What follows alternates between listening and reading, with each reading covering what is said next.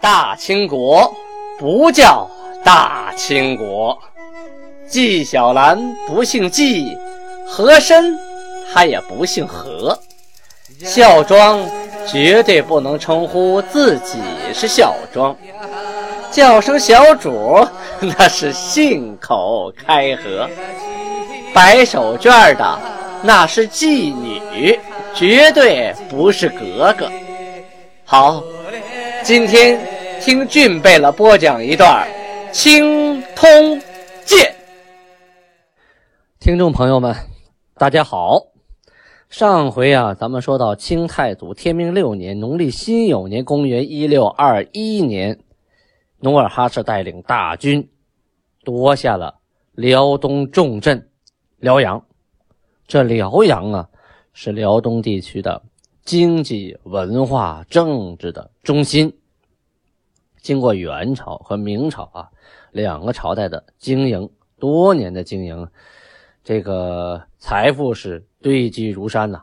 啊，官府的大库里边军饷啊、粮草啊、布匹呀、各种军需物资啊，那是海了去了呀！金兵进去一看呢，哪见过这么多东西呀？啊，白银黄金堆积如山呐，铠甲武器、军火弹药，呵家伙！于是啊，立刻下令封存库府，就是说呀，所有官家的东西啊，贴上封条，谁也不能碰。这一碰可就乱套了，那分赃不均，打起来了。但是呢，打完仗以后啊，这些当兵的呀，都养成习惯了，得抢点东西，要不然白打了，白玩命了。所以呀，下令这个老百姓是可以抢的。哎，这下子可就虎入羊群喽啊！但是啊，也并不是都一抢而光啊，下了这样一个命令，什么命令呢？说老百姓啊，民间的金钱、衣服什么什么的啊，好东西一律都可以抢夺一空，但是啊，有钱的人家衣服要留九套，就是你家很有钱，要给你留九套衣服，除了你身上穿的啊。呃，中等的人家啊，除了身上穿的，要留五套衣服。这个贫穷的人家呢？也要给你留三套衣服，其余的通通的都堆在广场上啊！抢来的东西都堆在广场上，然后官兵排队来领啊，统一分发。这等于对辽阳地区进行了一次资产再分配啊啊，重组资产的重组了。对，所有有钱人都一贫如洗了，大家都一样了啊。还有一项规定，就是驱赶所有的城中汉人。到城北，啊，就城的北边。然后呢，努尔哈赤带领的王公大臣们，还有八旗士兵住在南城，啊，这个城的南边。从此以后啊，清朝入关啊，齐民分居的制度就开始了。啊，以后你会发现哈，很多大的城市，像成都啊，像兰州啊，啊。石家庄啊，都会有这样的地方重镇啊，都会有满族的老城，就是在本身这个城之外，或者城的边上，还建了一个小城。这个城是八旗驻军的八旗营啊，专用的一个驻地，晚上要关大门啊，单独管理的，叫齐民分治。这个齐民分治制度啊，以前是没有的啊，以前呢，把老百姓讹过来以后，就变成奴隶了，就。都归各家各户了，分配了，而这回呢，没有啊，还保持着他们的平民的身份啊，该干什么还干什么。只不过呢，啊，原来的这个城的一大半啊，家就没有了，你们都去北边自己找地方，自己想办法，自己活吧，重新再分配了。但怎么说，还是自由之身呐，比沦为奴隶要强很多啊。城里边啊，除了原住民，还有很多都是乡下来逃难的。或者其他的小城堡里逃过来临时躲避战乱的人啊，命令他们各回各家，各找各妈啊，回去该干什么干什么，别住在城里。努尔哈赤啊，又下令李永芳啊，命令他把城里的蒙古人都呃集合起来，编成队伍啊，登记造册，给他们发饷，就是发钱。发完钱以后，命他们剃头。啊，都按我们女真人的发型来剃头。剃完头以后，给他们编入八旗啊，这些蒙古人都乐得归顺呐，啊，有钱花，有仗打，还有东西分，挺好啊。这些蒙古人都归顺了。同时啊，命令三个传令兵啊，骑着高头大马，手里拿着小红旗儿，一边走着一边喊呐：“剃发者待不杀，剃发者待不杀。”呱呱呱呱的，一边走一边喊。老百姓一听啊啊，剃头就可以不杀头啊啊！好，于是啊，整个河东之民无留发者，什么概念？就是辽河以东啊，你找不到一个还有明朝人发行的了，通通都剃成女真人发型了。刚才说了，把蒙古人编入八旗了，那人数远远不够啊啊！部队还要扩充实力，于是呢，就征集辽东的汉人为兵。怎么定的呢？啊，这样定。每家有五个男人的，你要出三个人来当兵；要是有三个男人呢，你就出两个人来当兵。得，得留着一个家里种地的呀，是吧？没有种粮都当兵，那当兵的吃什么呢？啊，组成新的部队以后啊，金兵就开始四处去掠地呀，就抢地盘啊。这个时候那就是如入无人之境啊，啊，就是跑马圈地一样，走到哪儿这块地我的，这块地他的。开分了，嗯，没人拦着。努尔哈赤呢，又命令啊，有个降将啊，叫金玉和这个人让他去海州地区，在哪儿呢？辽宁省的海城县啊，让他传谕归顺啊，因为他是呃汉人归顺过来的，会讲汉语啊，到那边就传谕说：你们都投降吧，投降了剃头发就没事了，该怎么过怎么过啊，只要剃头就行。老百姓呢，开始有剃头发的。啊，就，呃，请降啊，有的就主动归顺，唯独啊，东山那个地方啊，有矿，那有矿兵啊，就是那个地方很富裕啊，啊，有矿，那的矿兵啊，坚守阵地，坚决不降，同时还对那些投降的呀施以报复。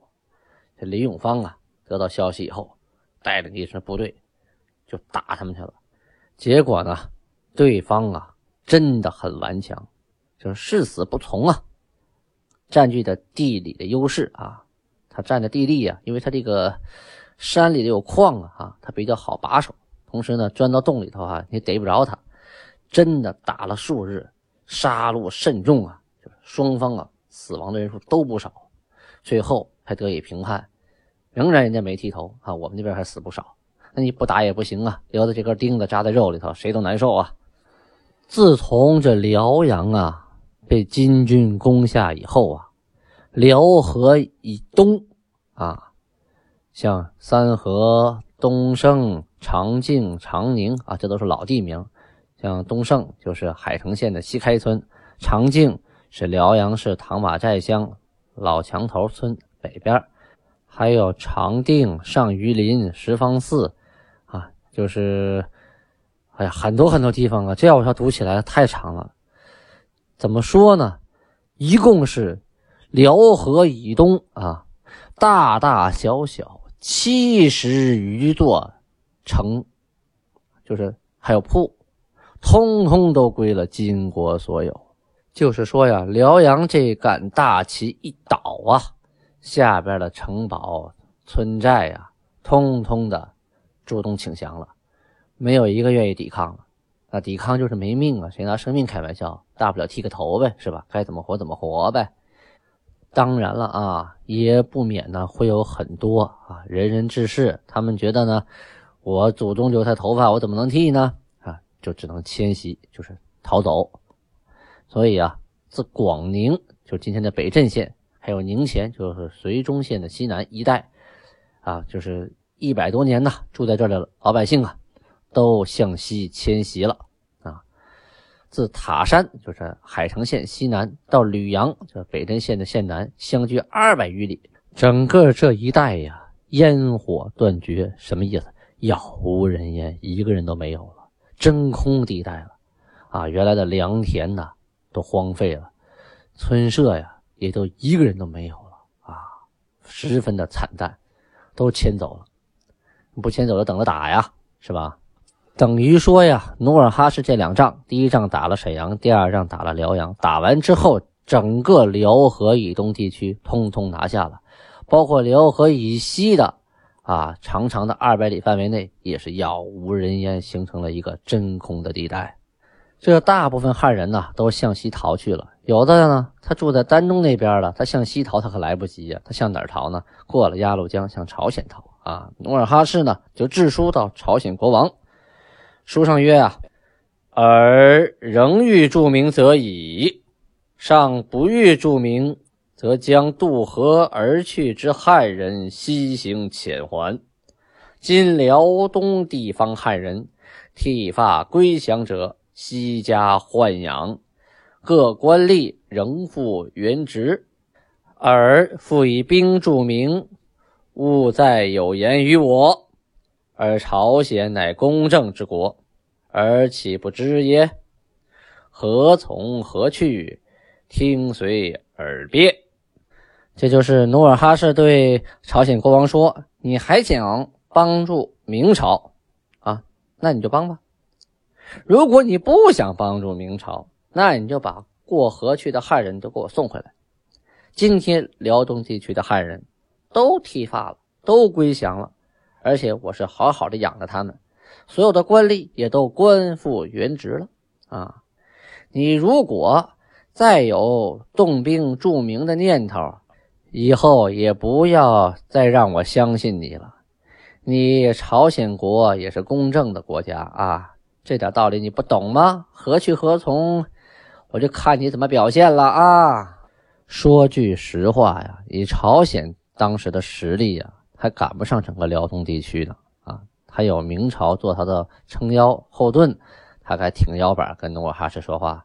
现在一看，整个辽东地区都被切断了，全被努尔哈赤拿下了啊！朝鲜也知道墙头草得随风倒啊，要不然倒霉的是自己啊啊！所以努尔哈赤就写封信啊，震慑他一下，警示他一下，告诉他不要再抱有幻想，不要再有助明伐我之心，因为明已经被我给灭了。啊，辽东地区都属于我金国的地盘了。努尔哈赤拿下辽阳之后啊，就有了一个念头，什么念头啊？迁都啊，因为辽阳城确实很大呀，啊，比他那个赫图阿拉那你没法比啊，那顶那个好多个。觉得这个地方又富有啊，田地又广阔，说在这儿四通八达，这当国都比较合适。于是呢。他就跟诸大臣们商议啊，跟各位大臣、王公就商议：辽阳乃天赐我也呀，可迁居于此，或还本国。意思说，老天爷赏给我这么个辽阳城啊，我是迁到这儿来住呢，还是回到我自己的老家呢？所有的大臣呐、王公啊，都说我们该回去，在这儿不踏实。啊，我们生在山里，长在山里，你到这平原地带不踏实。努尔哈赤说：“若我兵一还，则辽阳必复固守，凡城堡之民必逃散于山谷，不为我有。弃所得之疆土而还国，后必复凡征讨。且此处乃民国、朝鲜、蒙古三国接壤之要地。”天际于我，既已居之，亦遂定。什么意思？努尔哈赤就说呀：“啊，我要一撤兵，哎，我得派人来守辽阳吧？这一守辽阳，城堡里人一看还要打仗啊，就跑了，这城也就完蛋了。呃，人都跑了，这个城这个空城守的还有什么用啊？我要放弃掉我得的疆土，回到原来的啊老窝，我将来还得费劲再来打。”而且这个地方啊，是民国、朝鲜、蒙古三国的中心地带呀，这是个要地呀！啊，老天爷既然赏给我了，那我就住这儿。于是就这么定了。努尔哈赤决定迁都辽阳城。这里呢，再讲一讲大的政治背景啊。努尔哈赤呢，致书蒙古内喀尔喀五部的贝勒。咱们前文书提到过。金国的实执政贝勒与卡尔喀五部的贝勒对天盟誓，永远和好，一块呢征讨有仇的民国。后来呀，蒙古后金东西的呼应，频频的侵略明边。明朝啊，疲于应付，在太昌元年，就今天命五年（一六二零年）的时候啊，辽东巡抚周永春啊，他提出一个主意来啊，一定呢得联合蒙古，一同的去打击后金。于是呢，派副总兵江弼，这个人叫江弼啊，进入蒙古。以什么机会呢？是借口啊，寻找北关，就是叶赫部啊，他当时叫民国的北关，锦石台布阳谷的后人啊，以这个名义，他进到蒙古了。说这个叶赫部啊，北关原来是我明朝的啊，他被金国呃占领之后啊，他后人逃到蒙古，我得来寻找一下啊。于是找到了锦石台的长孙女，叫素不地啊，这个名字可能是呃。汉字来翻译的啊，这个原来女真文叫什么就不可考了啊，叫苏布地。他当时呢，他是蒙古察哈尔部酋长脑毛大的孙媳妇。这个脑毛大呀，也是汉语的翻译啊。呃，当时呢也写作是纳木大皇太极，纳木大皇太极，皇太极啊，这个意思就是王子的意思啊。他是他的呃孙媳妇啊。这个人也是林丹汗的叔叔。找到他以后啊，找这丫头赏银千两啊，赏那个蒙古部落毛啊脑毛大他的孙媳妇赏银一千两。同时呢，找到了锦石台的二孙女中根儿，她嫁给了察哈尔的林丹汗，赏她银子三千两啊。就这两个孙女，一个嫁给侄子，一个嫁给叔叔了啊。江碧呢，就是。毛脑大、传玉、草花等等啊，告诉他，告诉你，告诉下边蒙古各部，你们要合兵攻打后金。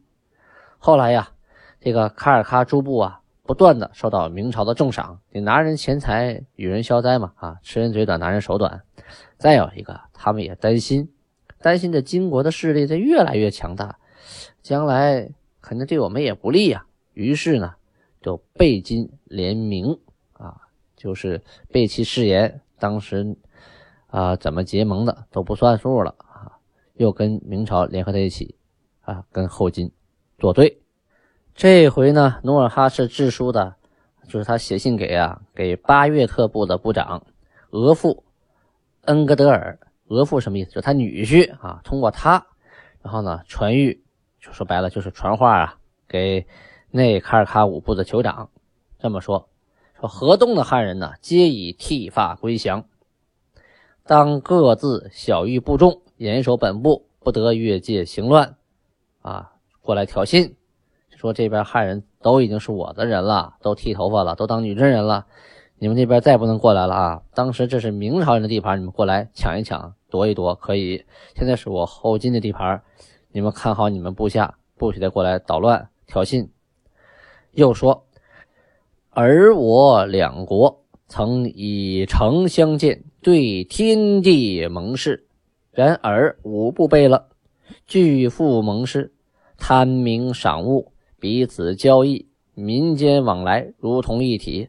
而吾不诸背了，如欲争名，可寻别地争之。韩已驻辽阳城，啊，河东乃我征服之地。尔等何故略之？尔等若前来裸掠，则我亦可往征尔等。这段话的大概意思是说，辽河以东地区老百姓都归附我金国了，整个地域都已经属于我金国的地盘了。以后你们不可以再来侵犯，如果再来侵犯，我就不客气了。要打民国，到别地方打去。这个地方现在姓金，不姓明了。努尔哈赤啊，在打下了沈阳和辽阳之后，拿下了辽东大部分地区，于是呢，赶紧就开始紧急的外交政策，就致书给朝鲜和蒙古，就告诉你们两边，这个地盘现在姓金啊，是是金国的天下，是我努尔哈赤的地盘，你们以后对待我这儿可不能对待像对待民国一样了啊，你蒙古不能再犯了。这朝鲜把逃去的人给我送回来，等于是宣布主权、宣布独立呀！告诉邻国啊，这个地方改其意志了，听众朋友们，今天就播讲到这里，谢谢大家。好啊，现场呢，拍摄现场突然给我来通告，让我晚上加拍几场夜戏，外边还下了大雨，啊，这个到了浙江横店之后啊，来了十五天，下了十四天的雨，哎，一天比一天大，赶上梅雨季节了。好，不能再录了，我要去化妆了。谢谢大家的聆听啊，希望大家继续关注，继续支持，欢迎大家赞助留言，安布拉巴尼哈，下回再见。